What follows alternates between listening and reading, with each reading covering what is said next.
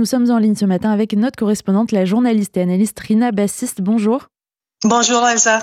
Et on commence avec les tensions qui s'intensifient dans le nord d'Israël avec le Hezbollah. Oui, une trentaine de roquettes étaient tirées ce matin du Liban vers Israël, euh, vers la région en fait du mont Méron en Galilée, sans qu'il ait de, blessés ou de victimes. Hezbollah a revendiqué la responsabilité de ces tirs, affirmant qu'il visait en fait la base militaire du mont Méron, euh, une base, il faut dire, sensible de contrôle du trafic aérien israélien, qui a été prise pour cible par le Hezbollah à plusieurs reprises au cours du conflit actuel. Une journée, elle a spécialement tendu hier aussi sur le front nord d'Israël, en commençant par Hezbollah qui a abattu dans la matinée un drone militaire de Tzal. Et il s'agit d'un drone avancé Zik Hermes 450, intercepté apparemment par un missile sol-air dans l'espace aérien libanais. Et des sources militaires israéliennes ont reconnu hier que c'était la première fois depuis le 7 octobre que Hezbollah a réussi un tel exploit.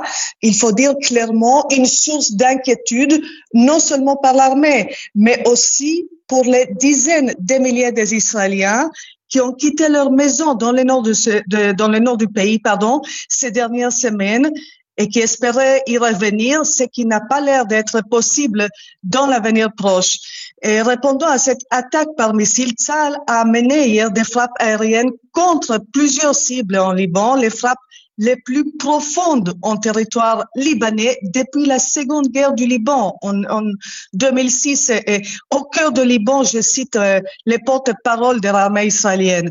Ainsi, euh, les raids ont frappé la localité de Baalbek, située à environ 100 kilomètres de la frontière avec euh, Israël. Ces échanges de tirs dans la journée d'hier ne se sont pas arrêtés avec cela. Hezbollah, de sa part, revendiquait les tirs de 60 000 60 euh, missiles pardon, Katyusha contre euh, une base militaire de Tzal dans les Golan en représailles aux frappes israéliennes à l'est et au sud du Liban. Une personne malheureusement été blessée dans le village de Shtoula, pas loin de la frontière. Et tout cela s'est déroulé, Elsa, pendant qu'Israël, la France et les États-Unis attendent la réponse de Hezbollah sur la proposition française pour le règlement de la situation dans la région. Une réponse qui devrait être transmise la semaine prochaine, a dit hier le ministre libanais des Affaires étrangères Bouabib. Israël n'a pas publié sa réponse pour l'instant et pour cette proposition qui voit les troupes de Hezbollah éloignées de quelques kilomètres de la frontière. Néanmoins, Jérusalem, et disent des sources diplomatiques, n'est pas favorable à cette proposition. Par ailleurs, on revient sur cette information des cartes SIM israéliennes utilisées par les terroristes du Hamas. Qu'en est-il? Est-ce que le Premier ministre était euh, au courant? Oui, une affaire elle est très désagréable pour Tzal, mais surtout désagréable, embarrassant, on peut dire, pour le Premier ministre Benjamin Netanyahu. L'armée israélienne a affirmé hier soir des informations publiées par la chaîne 14, selon laquelle un millier de cartes SIM israéliennes ont été activées simultanément dans la bande de Gaza seulement quelques heures avant l'assaut du 7 octobre. C'était, euh, comme euh, vous l'avez dit, des terroristes de Hamas préparant à franchir la frontière avec Israël.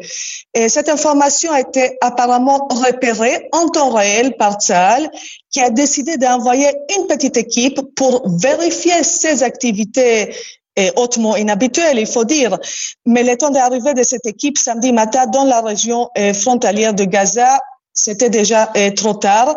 Le bureau de M. Netanyahu a nié d'abord que le Premier ministre était au courant de cette information, mais la presse israélienne a révélé que l'affaire était effectivement discutée plus qu'une fois dans le cabinet de guerre.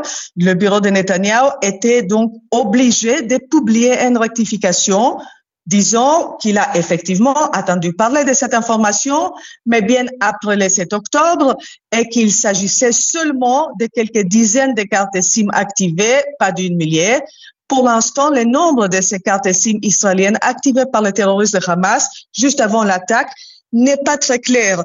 Et, tout cela, Elsa s'ajoute aux appels montants en Israël à Netanyahu et aussi à ses ministres de prendre la responsabilité sur l'échec militaire, l'échec opérationnel et l'échec du renseignement du 7 octobre, en autre mot, des appels de la part de ses adversaires, y compris pas mal de membres des familles des otages, de quitter ses fonctions, contrairement au chef de l'armée et au chef d'autres agences sécuritaires en Israël.